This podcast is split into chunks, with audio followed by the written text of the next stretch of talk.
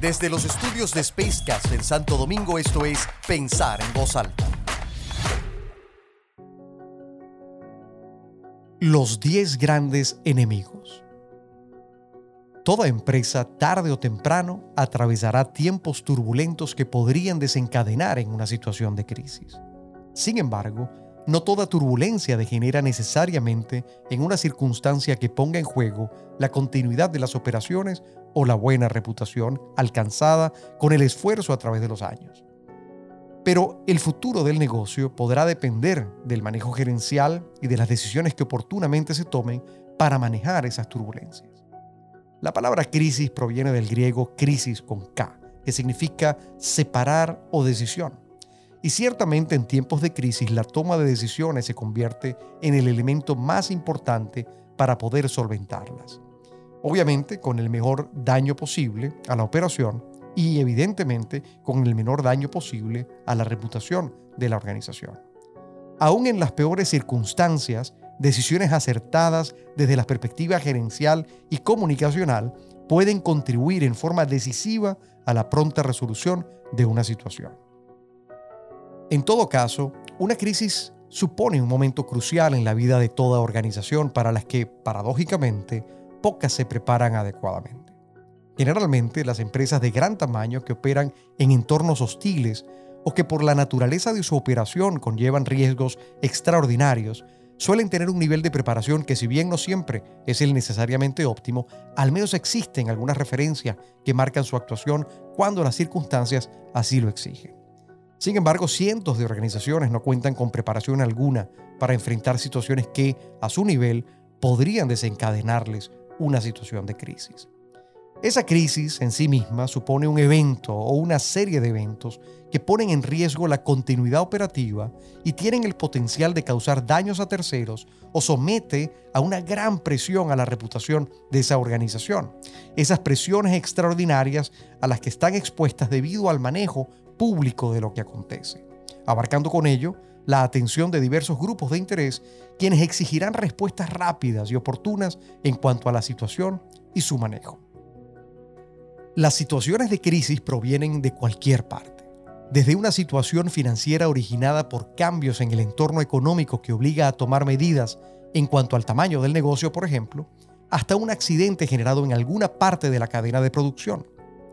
Y aunque no todos los escenarios pueden ser previstos, la estadística del Instituto de Manejo de Crisis en los Estados Unidos, la más reciente, muestra que el 65% al 70% de las situaciones de crisis empresariales provienen de riesgos latentes, esos de los cuales el 51% son consecuencia de malas decisiones gerenciales y un 30% aproximadamente a la actuación de los empleados. Solo un 30% restante, más o menos, provienen de situaciones que son realmente inesperadas o sorpresivas.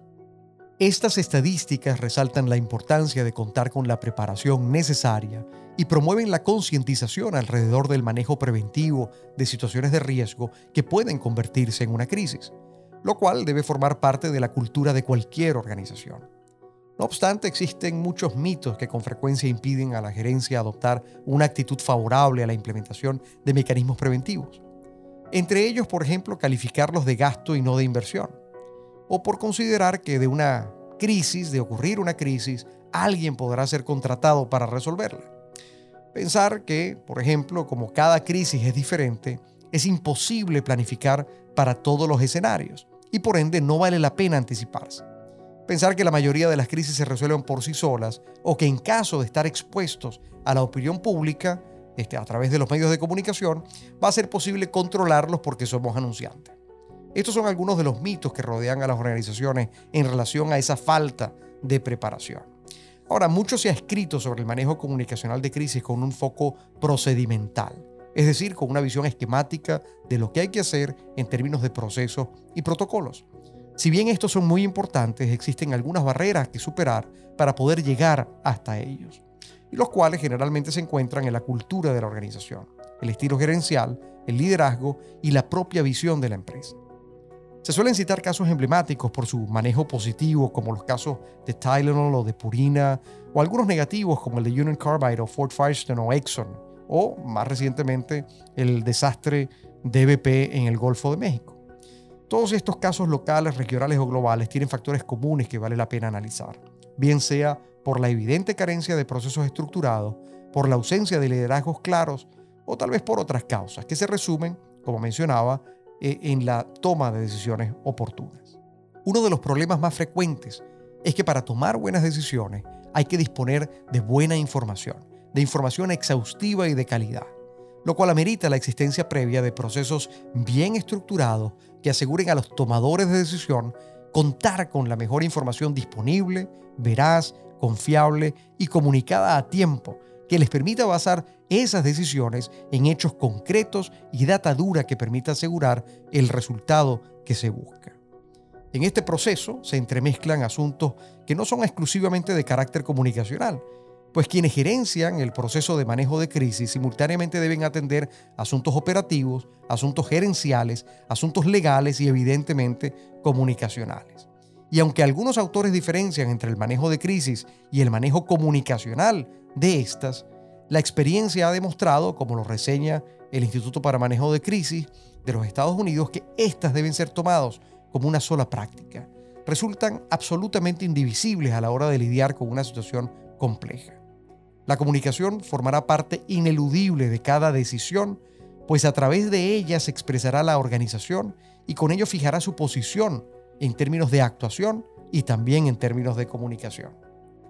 Para alcanzar ese objetivo, el objetivo de un manejo eficiente, se hace necesaria la construcción de un sistema, un sistema de manejo de crisis que permita a la gerencia contar con las herramientas necesarias para hacer frente a esa situación de alta complejidad.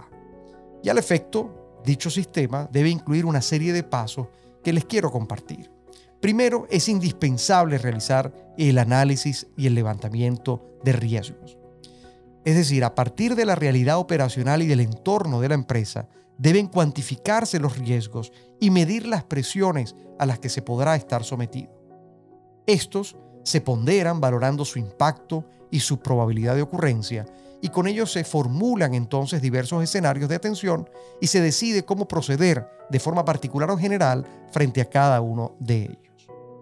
Segundo, es necesario detectar alertas tempranas y para eso deben instaurarse los canales a través de los cuales, previa sensibilización, por ejemplo, de la fuerza laboral, se estimule el flujo de información sobre esos riesgos emergentes que están allí a punto de activarse y que son ellos, los miembros de la organización, los que tienen la capacidad para identificarlo más tempranamente. Tercero, establecer un equipo de manejo de crisis es absolutamente necesario. Bien lo quiere usted llamar célula de crisis, equipo de rápida respuesta, comité de crisis, en fin, se trata de un grupo pequeño de personas quienes tendrán la responsabilidad de conducir el manejo de la situación desde todos los puntos de vista. Para ello, cada uno de sus integrantes que deben provenir de distintas áreas de la organización tendrán responsabilidades claramente definidas, capacidad para la toma de decisiones y la responsabilidad de diseñar e implementar la mejor estrategia de contención de daños y recuperación posterior. Como cuarto elemento, es bueno contar con un manual de comunicaciones para situaciones de crisis. Este debe formularse eh, por escrito, debe contener los protocolos y las guías de actuación que permiten ordenar el proceder ante los diversos escenarios ya previstos, estableciendo un mínimo que asegure el orden y las responsabilidades, así como los procesos para atender a los distintos grupos de interés. Quinto, muy importante es capacitarse. Deben establecerse parámetros y criterios de trabajo en conjunto, tanto para los equipos de rápida respuesta o los equipos de manejo de crisis y particularmente para los voceros que tendrán la responsabilidad de interactuar con audiencias específicas, bien sean los medios de comunicación, bien sea el gobierno, bien sean las comunidades, entre muchas otras audiencias. Estos pasos, vistos como un circuito de actualización permanente, constituyen el mecanismo indispensable para facilitar que la organización tenga un mejor desempeño a la hora de enfrentar una situación de crisis, asegurando así la velocidad y la capacidad de respuesta de la organización.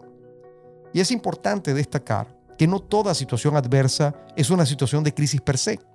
El sistema a desarrollar y prescribir deberá focalizarse en la prevención más que en la capacidad de reacción, pues ello contribuirá a que distintos asuntos clave que sean emergentes sean atendidos apropiadamente a través de planes de contingencia que puedan evitar el surgimiento de una crisis para la organización.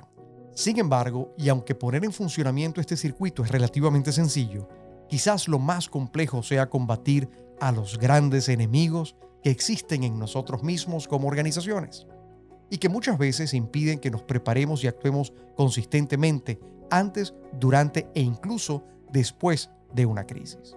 En muchas ocasiones son las propias organizaciones quienes atentan contra sí mismas, bien sea por acción o por omisión, al no contemplar espacios que le permitan combatir anticipadamente a esos enemigos con quienes convivimos, los cuales, bien sea en la etapa preparatoria o en la actuación reactiva de contención de daño, impiden o desmejoran el desempeño, afectando así el resultado final del manejo de una crisis y llevándose consigo muchas veces buena parte de la confianza y la reputación sin cuantificar los costos operativos asociados. Para conocer a estos 10 grandes enemigos, te invito a escuchar el próximo episodio de Pensar en Voz Alta. Mi nombre es Tony da Silva y esto fue Pensar en Voz Alta